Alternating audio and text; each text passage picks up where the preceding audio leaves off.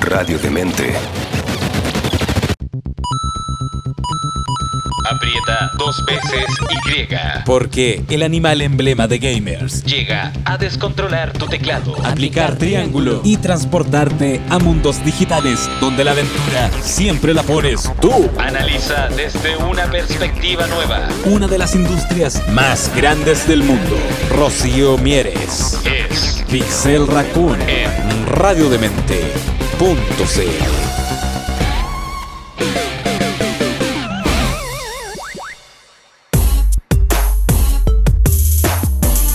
Hola, mapachitos, ¿cómo están? Espero que ustedes estén mejor que yo, que estoy muerta de sueño, medio deshidratada.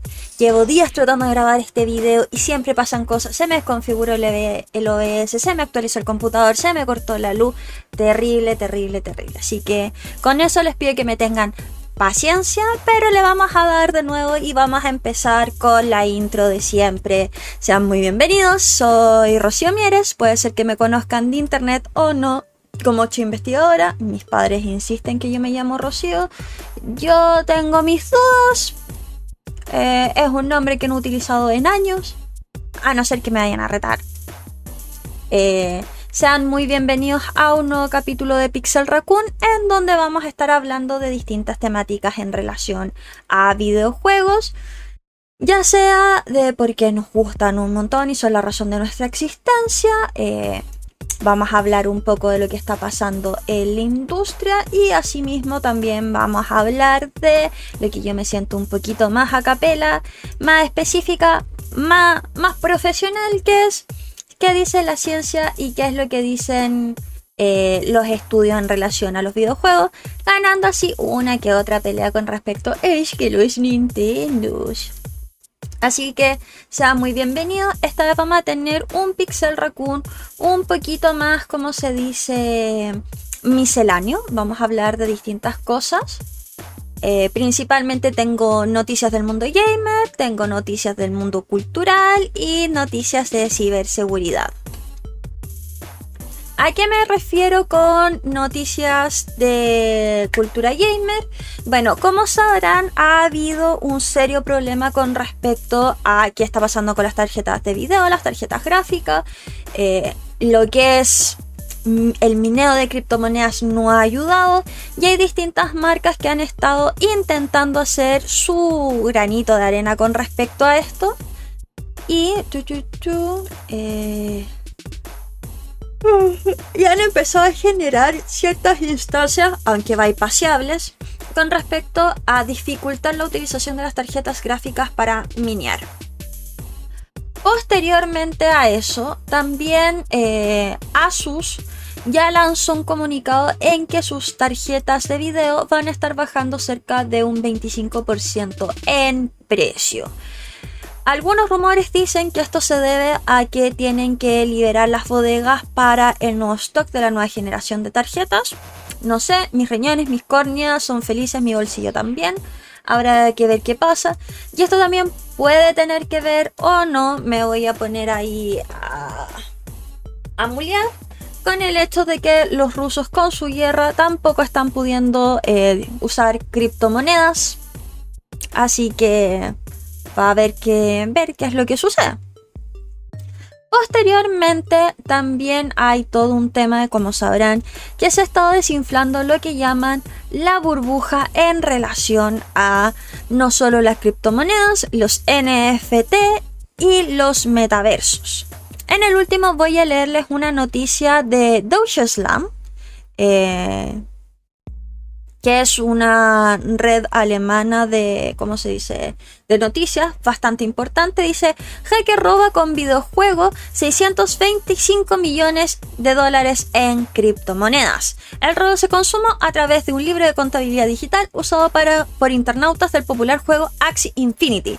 Es uno de los mayores hurtos de este tipo divulgados hasta ahora. Recordemos que hace menos de un mes también se habían robado eh, los monos, estos que todo el mundo se ríe que son monos feos, y algunos otros accesos o activos dentro de las billeteras digitales. hackers robaron criptomonedas por más de 600 millones de dólares de un libro de contabilidad digital usado por internautas del popular juego Axie Infinity. Es uno de los hurtos más grandes de este tipo revelado el martes 29 de marzo de este año. El interés mundial por las criptomonedas se ha disparado a manos de su valía, pero el dinero representan también se han convertido en un blanco atractivo para ladrones astutos. Ronin Network, una red involucrada eh, vinculada a las criptomonedas Ethereum, especializada en juegos, dijo que el ataque dirigido a su blockchain generó 173.600 Ethers y 25.5 millones de dólares en moneda estable, un activo digital fijado en dólares estadounidenses. El botín inicialmente fue evaluado en 545 eh, millones de dólares al momento del robo, el 23 de marzo, pero según los precios que alcanzados, alrededor de 625 millones de dólares el martes, por lo que convierte uno de los robos más grandes de la historia en las criptomonedas. La mayoría de los fondos hackeados todavía están en la billetera del hacker, dijo Ronin, eh, y el equipo de Sky Mavis, desarrollador del juego Axie Infinity, descubrió la brecha de seguridad el martes cuando trató sin éxito de retirar Ether, según la compañía. Ronin todavía está investigando el ataque, pero dijo que los piratas informáticos obtuvieron claves privadas para retirar fondos digitales. Sabemos la confianza de ganarse y estamos utilizando todos los recursos de nuestra disposición para implementar las medidas y procesos de seguridad más sofisticados para revertir futuros ataques. En Axie Infinity los jugadores participan en batallas y reciben recompensas que pueden cambiar por criptomonedas o dinero en efectivo. Así que la discusión actual con respecto a las criptomonedas y sobre todo a los juegos relacionados con criptomonedas es ¿dónde está la falla? ¿El blockchain es tan seguro como creíamos o no es tan seguro o es nuevamente un problema de eh, carácter humano, un fallo humano con respecto a la vulnerabilidad de estos? Recordemos que no es la única crypto wallet que han robado. Y yendo. ¡Qué todo! Y yendo a otras noticias, voy a hablarles de un nuevo proceso que ha estado sucediendo en España. Para quienes no sepan, se está haciendo una revisión de múltiples legislaciones, sobre todo en el ámbito de cultura y deportes, que técnicamente tengo entendido que es el mismo ministerio en España.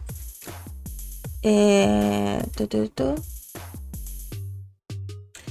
sobre el entendimiento y el cuidado de lo que es el patrimonio cultural en España. Y dentro de esto no están solo los toros, no está solo la paella y demás, sino que también están la discusión si los videojuegos creados en totalidad o parcial dentro del territorio español son o no un eh, producto cultural que deba eh, no solo promocionarse, porque dinero, sino que también cuidarse para preservarse a la posteridad.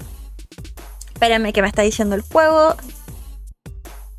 Eh, hoy me quedé oscura, tengo...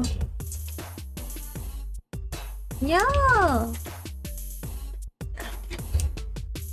Ahí creo que sí. Eh, como ven, ha sido una grabación por demás eh, compleja. Me ha pasado y todo. Me ha pasado todo. Llanto en mapache. Eh... Bueno, entonces lo que sí sabemos es que, bueno, se está haciendo una reforma a la ley para incluir algunos medios digitales que anteriormente no estaban considerados. Ya voy a ir a pelear eh, bueno, pero ahora voy a dejar de jugar un poco para tratar de concentrarme en lo que les quiero decir por lo menos hace 10 minutos o más. Ya. Entonces, la Comisión de Cultura en España votó este martes, el mismo martes del saqueo de criptomonedas. Espero que no tengan nada que ver uno con el otro el entender los videojuegos hechos en España como patrimonio cultural. Esto se votó en la Cámara de Diputados. Aún falta que se vote en la Cámara de Senadores para que la ley cambie. ¿Qué significa? Esta reforma obligaría al repositorio nacional a guardar al menos una copia digital o física de los videojuegos hechos en España en su totalidad o parcial para su conservación. Incluye también otros productos culturales digitales Pero no nos interesan tanto, para ser honesta. El depósito legal es una obligación impuesta por la ley para que los autores y editores depositen en los entes públicos de conservación correspondiente ejemplares de sus creaciones. Su objetivo es recopilar y preservar el patrimonio cultural e intelectual de España y ponerlo en disposición para el ciudadano. Es una especie como de libre acceso importantísimo con respecto no solo a cultura, porque los juegos no tienen por qué ser españolísimos, pero sí de lo que es España capaz de crear como parte de la industria. Eh, eran objetos de depósito legal todas las obras bibliográficas, sonoras, visuales, audiovisuales y digitales producidas o editadas en España. Una definición en la que se podrían enmarcar los videojuegos en tanto a creaciones audiovisuales y digitales, pero no los mencionaban explícitamente como sí podría ser ahora. Pero no es algo nuevo porque la pelea o la discusión para que los videojuegos sean considerados un patrimonio cultural y no solo un producto cultural, eso quiere decir que se los reconoce como un trabajo propio, que hay simbolismo, cultura, reproducción y producción de los mismos, desde el año 2018. No obstante, el Repositorio Nacional de España desde el año 2020 ya tenía una campaña propia que era... Eh, ya lo estaba considerando y los equiparaba a los libros digitales con un respecto a la relevancia cultural. En ese mismo año anunció que iniciaba una campaña para recopilar todos los videojuegos que aún no tenían en su fondo con ayuda del sector y diversas asociaciones. Eso quiere decir que había un llamado voluntario a hiciste un juego en España o editaste algo, por favor, danos una copia digital o física para que nosotros lo guardemos y preservemos. Esto se había asociado con la comunidad de productores de videojuegos españoles para que depositaran estas copias. Eh, la idea es que ahora vendría siendo obligatorio para preservar la cultura española como tal. Ahora, no solo es interés, esto también viene en el marco de que España comenzó este año a dar un bono a toda persona mayor de 18 años española, un bono consistente en cerca de 400 euros. Disculpen, necesito empezar. Uh durante todo un año, eso quiere decir que tienes 365 días para gastarte 400 euros. Digamos que son como 400 lucas chilenas. O un aproximado a 400 dólares. En donde eh, estas personas debían gastarlos exclusivamente en consumir, eh, no patrimonio, pero producción cultural dentro del territorio español. Este consumo eh, no, no era que te lo podías gastar solo una vez, sino que había un máximo eh, utilizable. ¿Por dónde puedo salir acá? Un máximo utilizable eh, en diferentes como espacios o producciones culturales. Algunas de ellas eh, incluyen música, conciertos, eh, cine, teatro y demás. Pero el bono también incluye que gastes dinero en consumo de videojuegos. No es el porcentaje más alto y solo cubre el pago del videojuego, no incluye consola, periféricos, internet, PC, celular y demás. Dentro de este, como se dice, bono, también no cuenta ropa, software, computadores, eh, instrumentos musicales y demás. A ver qué pasa. Sería bacán que existiera algo así en Chile o en otros países. Porque acá lo que tenemos en general no es una, un bono, por así decirlo sino lo que tenemos es que de vez en cuando puedes entrar. ¿Por qué no tengo mi arco puesto? Ahí ya.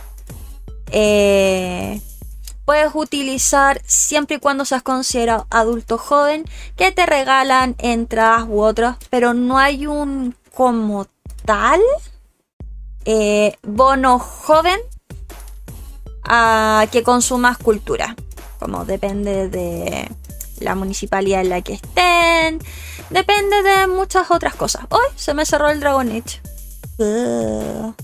Bueno, ha sido hoy día, eh, ha sido un desastre tratar de grabar este capítulo.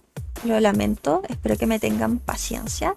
Pero se los voy a seguir ranteando mientras trato de abrir el juego. El Dragon Age es conocido por ser un juego mm, bugueable. La primera vez que me pasó esto, me pasó peleando con el Archidemon. Tres veces al final. Así que espero que compartan mi dolor. ¡Uy! ¿Dónde se habré grabado? dolor a mapache. Ya. ya, entonces, ¿qué tiene que ver con consumo cultural? Nuevamente, para quienes no lo sepan, acá en Chile, VG Chile sacó hace como una semana las estadísticas de su último estudio de que, cómo se ha comportado el mercado de videojuegos en Chile. Eso quiere decir quiénes están trabajando, cuáles están full time, cuáles están en tiempo parcial y demás, incluyendo cuántas mujeres trabajan en la industria, cuántos son ilustradores, cuántos son músicos, que hay bien poquitos realmente, cuántos son programadores, desarrolladores de nivel, eh, una serie de varios etcéteras. Así que veamos qué sucede. Eh, yo le echaría una vista. VG Chile se mueve harto con lo que hace. Le pone mucho cariño a, a sus informes. ¿Por qué yo si estoy con un narco aparecí de frente más adelante pegándole una patada a un enano? Yo no voy, me lee por un...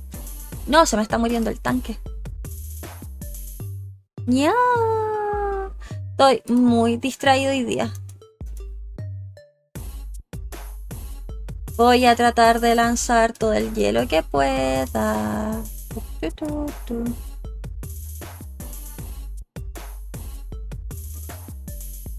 Y ya dolor mental